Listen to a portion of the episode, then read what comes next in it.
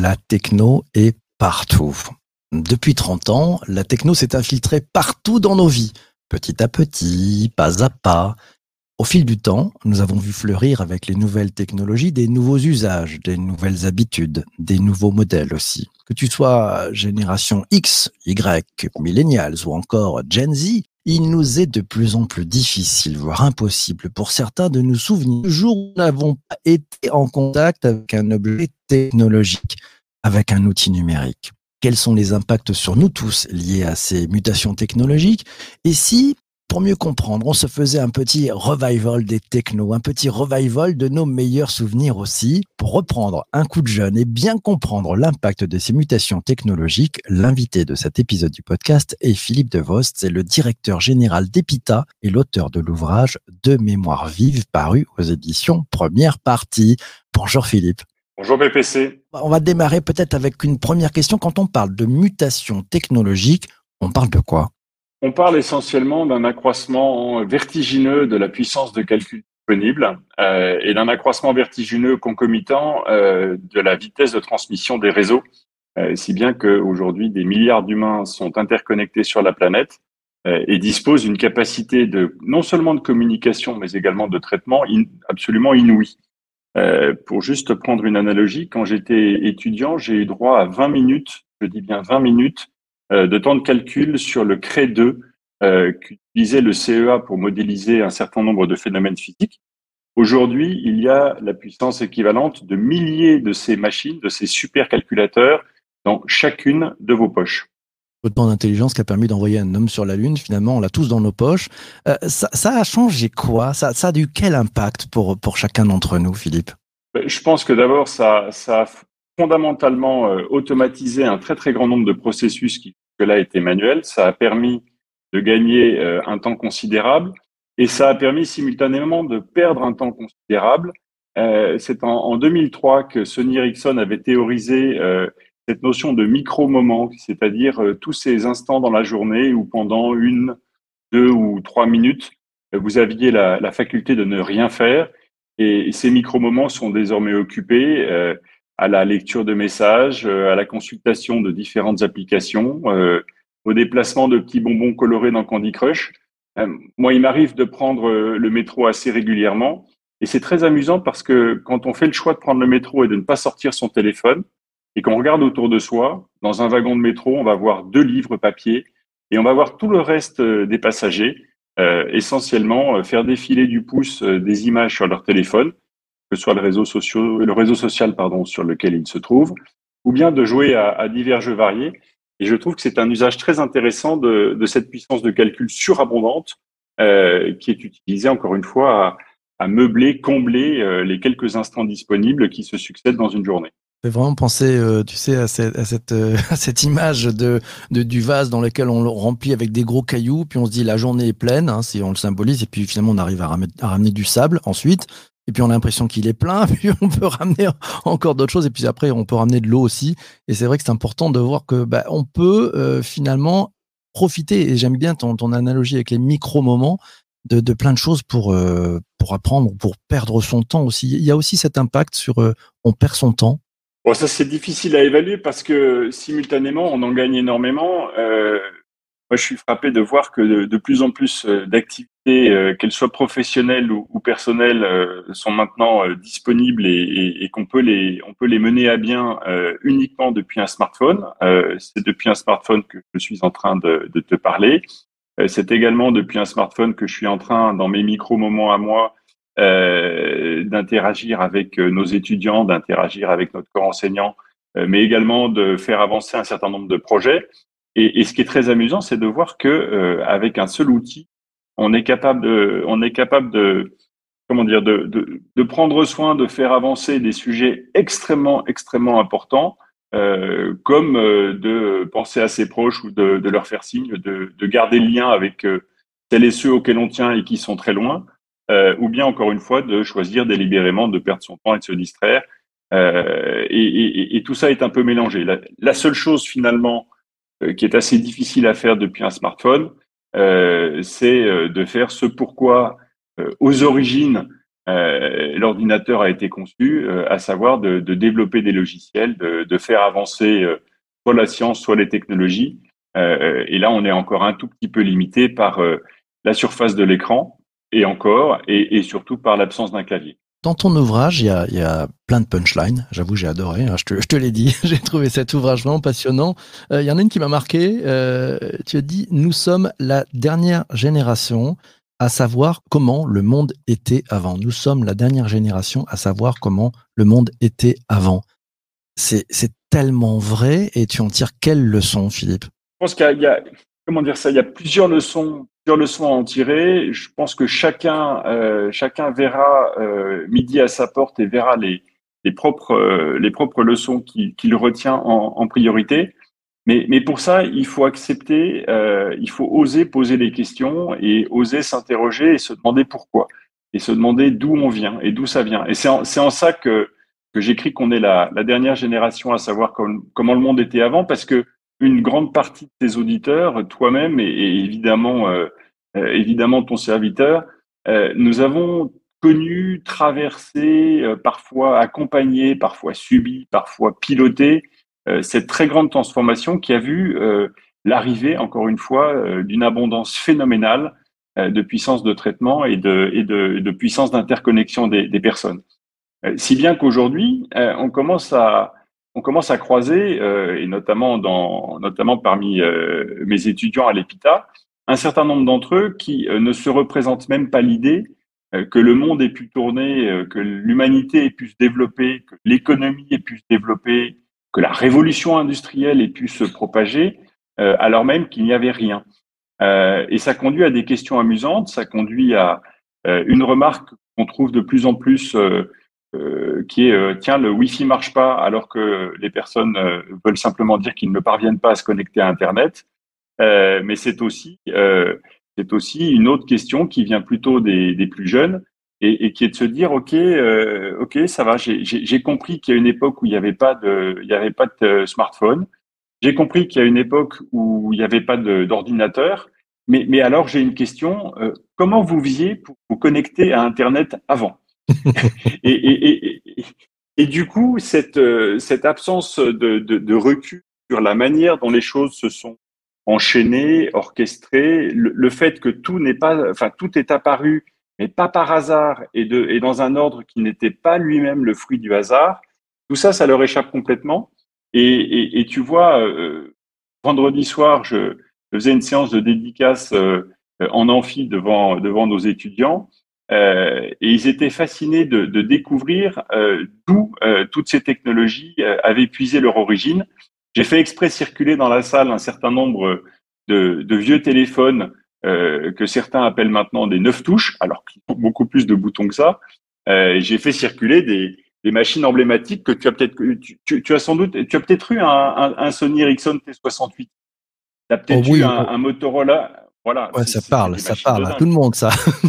Et, et c'était des machines de dingue parce que c'était des machines euh, à la fois capables de faire énormément de choses à l'époque, qui avaient un, volume et un poids absolument ridicules.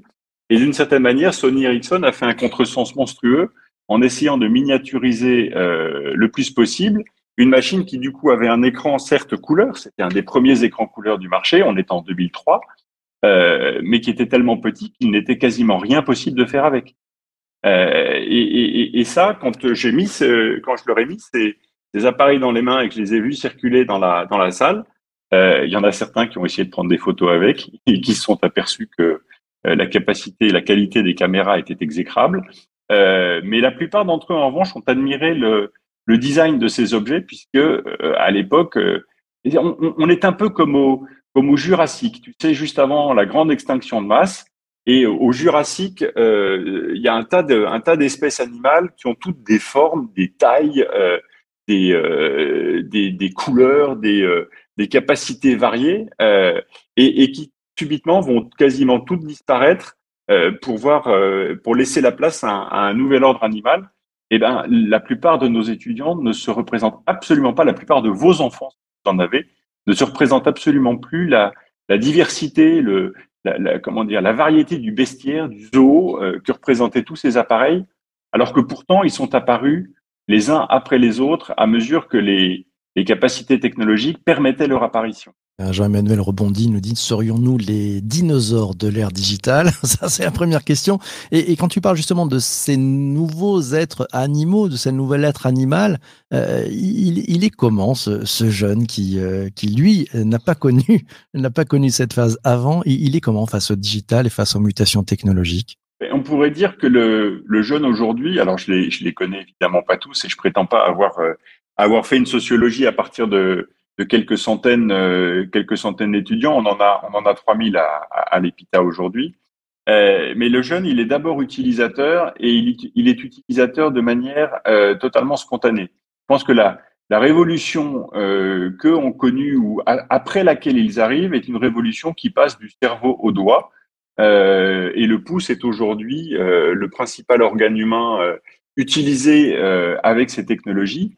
alors bien sûr, il y a le, le cerveau derrière qui enregistre, qui imprime, qui réagit, mais qui finalement fonctionne selon une grammaire beaucoup, beaucoup plus réduite, beaucoup plus intuitive, beaucoup plus spontanée. Le jeune aujourd'hui est, connecté en, en, permanence et surtout, il, a développé une capacité très étonnante euh, qui finalement rappelle euh, les, difficultés qu'on avait avec, euh, avec nos machines, nous les dinosaures, qui est qu'il fait du, je vais utiliser un acronyme anglophone barbare, mais il fait du contexte switch en permanence il est capable euh, de gérer, il est capable d'être massivement parallèle euh, dans ses interactions et, euh, dans, la, fragmentation de tous les sujets qu'il couvre.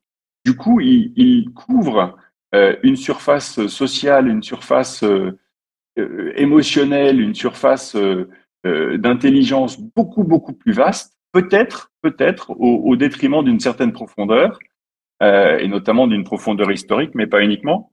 Et c'est quand justement je, les interroge, je les, éveille sur ces questions, euh, que je m'aperçois euh, de manière fascinante que la curiosité se réveille, commence à, se demander pourquoi, qui commence à s'intéresser à tous les enchaînements qui ont conduit aux outils qu'ils utilisent.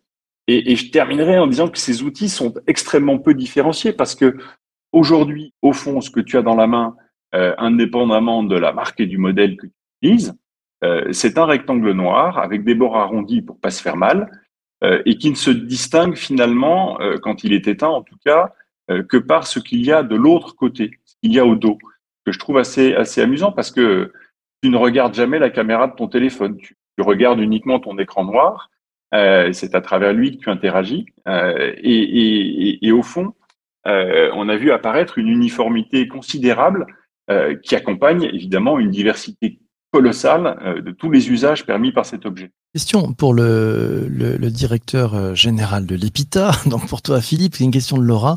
Comment fait-on pour transmettre à ces générations Z et ces générations alpha l'histoire pour qu'ils et elles gardent le recul sur la tech? Vous y prenez comment? Je pense qu'on s'y prend encore assez mal euh, parce qu'on est tout juste en train de découvrir euh, qu'il est non seulement euh, intéressant, probablement utile, et, et peut-être même nécessaire euh, de les ouvrir à ces questions. Euh, la, la, meilleure manière que j'ai trouvé pour l'instant euh, de, de, transmettre dans ce domaine, euh, ça a été un peu accidentellement quand euh, j'ai commencé à intervenir en conférence il y a une dizaine d'années, euh, quand j'ai constaté que quand j'inter, enfin, je, je, suis intervenu face à des publics de plus en plus larges. J'ai commencé par des, des, personnes de ma génération et puis j'ai eu l'occasion d'intervenir devant des, des élèves de terminale. J'ai j'ai le souvenir de, conversations hallucinantes au sujet des, crypto-monnaies, au sujet de Bitcoin. Et, progressivement, quand on les, ouvre euh, à la possibilité de demander pourquoi, quand on leur, euh, quand on leur, dit que c'est normal de s'interroger, que c'est même nécessaire euh, et qu'il faut, même en tant qu'étudiant, s'autoriser à poser des questions, alors ils entrent dans la curiosité. Si en plus, de manière un peu pédagogique, on, leur met des objets dans les mains, ce, que, je disais tout à l'heure, là, on réveille, on réveille vraiment les interrogations et euh, on les invite à comprendre que cette histoire n'est pas du tout une suite d'enseignements technologiques, euh, mais bien une aventure avec ses héros, ses trahisons, ses échecs, ses tentatives diverses, et dans laquelle patiemment leurs prédécesseurs ont essayé, échoué, essayé, échoué, parfois réussi. ça, ça amuse beaucoup les étudiants de, de découvrir, par exemple, qu'un certain nombre de produits ont eu euh, leur heure de gloire et ont été totalement dominants, mais pendant finalement des laps de temps assez courts. On reviendra peut-être dessus, mais, l'histoire de Nokia est ahurissante de ce point de vue.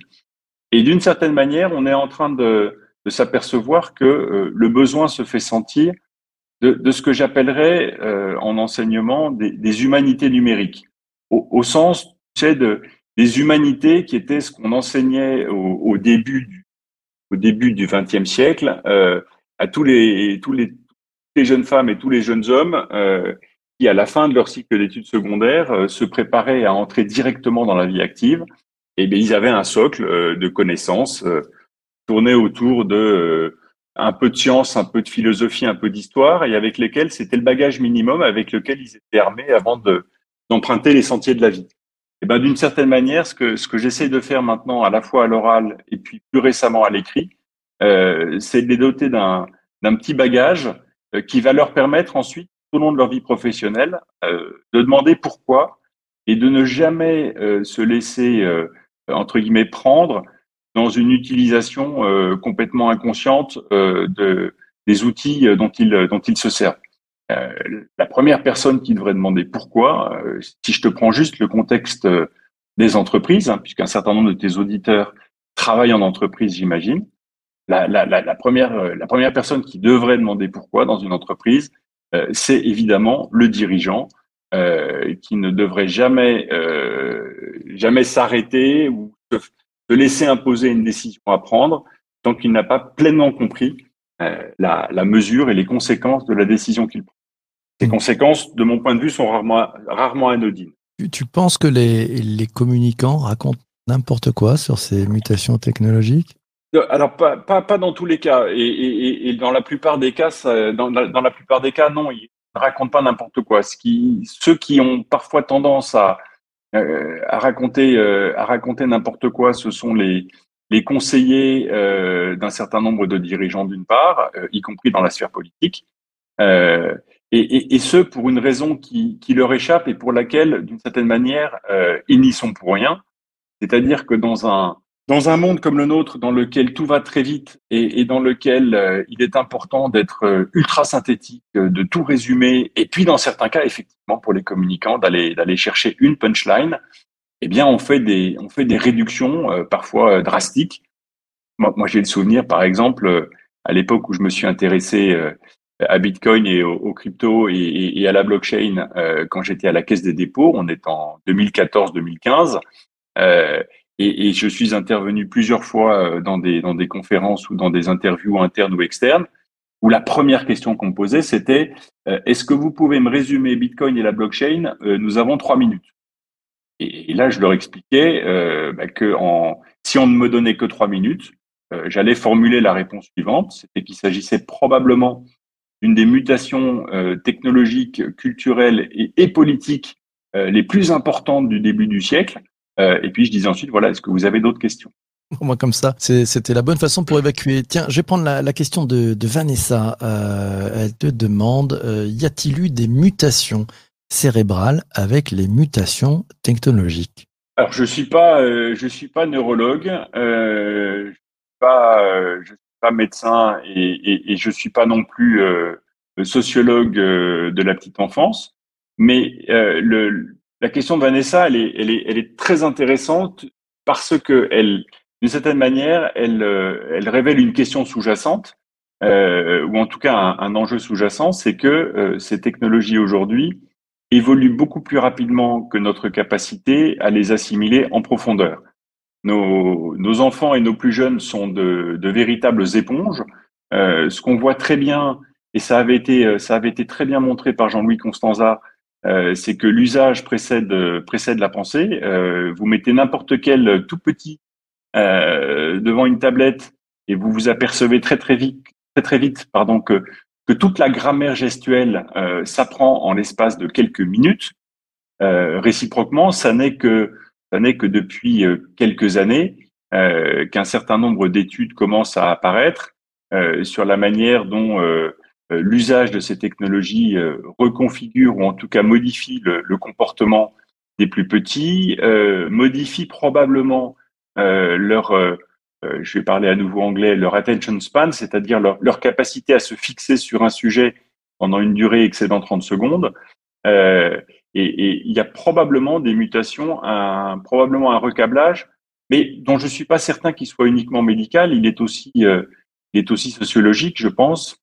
Euh, je me souviens très bien de la fascination qu'exerçaient euh, toutes ces technologies digitales auprès des, des parents il y a une dizaine d'années, qui n'avaient qu'une trouille, c'était que leurs petits soient largués dans ce, dans ce monde en constante évolution et qui leur mettaient très vite des outils dans la main euh, à la fois parce que ça faisait moderne, euh, et puis à la fois parce qu'ils souhaitaient que leurs enfants soient euh, le plus rapidement possible en, prise avec ce monde. Et puis, et puis, on a l'impression que un certain nombre d'études montrent à quel point il est, structurant dans le développement d'un enfant d'apprendre ou de réapprendre à s'ennuyer, d'apprendre ou de réapprendre à, à, observer le monde réel, et ce, avec directement leur, au moyen de leurs yeux, et non pas avec l'intermédiation de, de ce qu'on appelle aujourd'hui un écran. Voilà un très bon exemple PPC de, ces espèces de réductions euh, ultra rapides qu'on fait et, qui masquent une partie de la réalité, euh, notamment quand on, quand on dit les écrans, quand on parle de nos enfants et les écrans. Le sujet, c'est pas l'écran. Le sujet, c'est l'écran qui, d'une certaine manière, masque euh, toute une couche de complexité, de services, de connectivité, de puissance de calcul et de traitement euh, et qui n'est que l'interface. Mais, quand l'interface avec le monde réel se limite à des écrans, euh, eh bien les interactions sont à la fois très riches sur le plan émotionnel et, probablement un peu plus limitées sur le plan de la sollicitation de, l'ensemble des sens euh, qui constituent les interfaces entre l'être humain et son environnement réel. Pour ceux qui, qui ne connaissent pas, on a parlé de Jean-Louis Constanza tout à l'heure, hein, c'est très simple. Il a filmé euh, l'un de ses enfants euh, qui était en train d'être avec un magazine et qui s'énervait sur ce magazine, voilà, il, il, le considérait comme un iPad. En fait, il tournait les, les doigts sur, sur l'écran et ça marchait pas. Enfin, sur le papier, ça marchait pas. Et, et donc, euh, Jean-Louis Constanza a sorti euh, un magazine. C'est un iPad qui ne fonctionne pas. Voilà, c'était très chouette. Dernière question avant de nous quitter. Malheureusement, cet épisode du podcast touche à, à sa fin. Euh, ça, tiens, c'est la question de, de Pascal. Elle te demande, quand nous, les dinosaures, ne serons plus là, quelle transmission pour les enfants de cette génération Z et Alpha? Mais je, je, suis de plus en plus convaincu qu'il euh, il faudra, euh, et Jean-Michel Blanquer, si écoutez, euh, merci de prendre en compte ce que je vais dire. Euh, je suis de plus en plus convaincu que dans le dans le, le corpus de savoirs fondamentaux euh, qui serait utile d'enseigner à à nos à nos enfants, à nos adolescents et à nos futurs étudiants, euh, ben, il y aura encore une fois euh, un un cours d'humanité numérique ou d'histoire des technologies numériques. Et d'une certaine manière, mon, mon ambition avec de mémoire vive, euh, ben, c'est de mettre euh, sur le marché le, le premier livre, le premier livre d'histoire portant sur euh, portant sur le sujet et, et, de regarder encore une fois comment comment celui-ci déclenche déclenche la curiosité. Mon, mon, seul objectif au fond, c'est que celles et ceux qui, qui liront ce livre euh, referment la dernière page en se disant ça y est, euh, je suis autorisé à demander pourquoi. Euh, tout ceci n'est pas anodin. Il y a plein de choses à apprendre fascinantes sur euh, le, l'ensemble de ce qui constitue aujourd'hui le digital et les technologies numériques. Et, et c'est un, un sujet d'intérêt pas uniquement pour les universitaires. Euh, je conclurai de, de, mon côté en, en rappelant cette, euh, cette, euh, cette conviction fondamentale qui a été énoncée par plusieurs personnes et que je reprends tout à fait à la fin du livre, qui est que quand on veut modifier et la tentation est très très grande de nos jours à chaque à chaque changement de gouvernement vous avez un ministre de l'Éducation nationale qui modifie les programmes.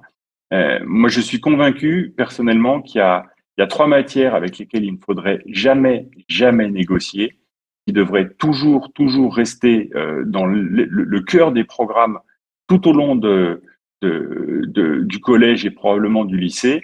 Et ces trois matières fondamentales, ce sont les mathématiques et les sciences de manière plus générale, dans lesquelles on ne peut pas mesurer, euh, comprendre et comparer. Euh, la philosophie sans laquelle on ne peut pas comprendre euh, et interroger plus en profondeur le monde qui nous entoure, et l'histoire. Euh, parce que l'histoire, elle, nous indique d'où on vient.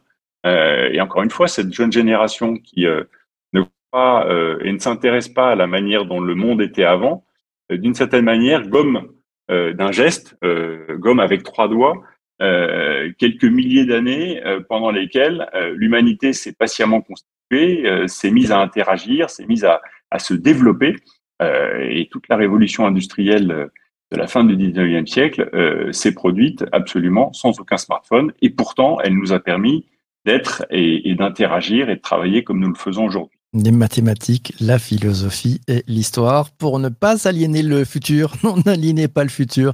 Et c'est important d'avoir ces, ces, trois, euh, ces, trois, ces trois matières bien en tête. Mille merci, Philippe, d'être venu ce matin échanger avec nous tous pendant, pendant ce, direct. Un épisode trop court parce que, oh, combien passionnant. Je vous encourage, et c'est rare que je fasse la promo, mais allez vraiment découvrir son ouvrage de mémoire vive paru aux éditions première partie. Je vous avoue, j'ai pris vraiment un, sacré pied à lire, euh, à lire toute cette histoire qui s'est écrite, qu'on a, qu'on a vécu d'ailleurs, qu'on a vécu, qu'on a connu. Un dernier, un dernier petit mot, euh, un bon moyen de découvrir le livre, en tout cas de vous faire une petite idée de ce qu'il y a dedans et de la manière dont il est écrit c'est tout simplement sur votre navigateur de taper http deux deux slash de trop, mais ça, Tim Berners-Lee se retourne non pas dans sa tombe, mais autour de son bureau. Euh, donc http epi.to. Il n'y a rien de plus facile à taper, ça vous donnera la préface, ça vous donnera quelques têtes de chapitres, ça vous permettra de naviguer dans l'ensemble des notes qui constituent voilà, epi.to. Voilà, c'est noté. Merci à toi. On se retrouve demain matin, demain matin, 7h30 en direct. On va parler de copywriting et de vente en ligne. Quels impacts et quels résultats? L'invité du podcast, euh, ça sera Selim Niederfer.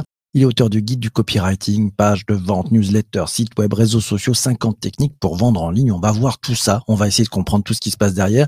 D'ici là, portez-vous bien et surtout, surtout, surtout, ne lâchez rien. Ciao, ciao, ciao. She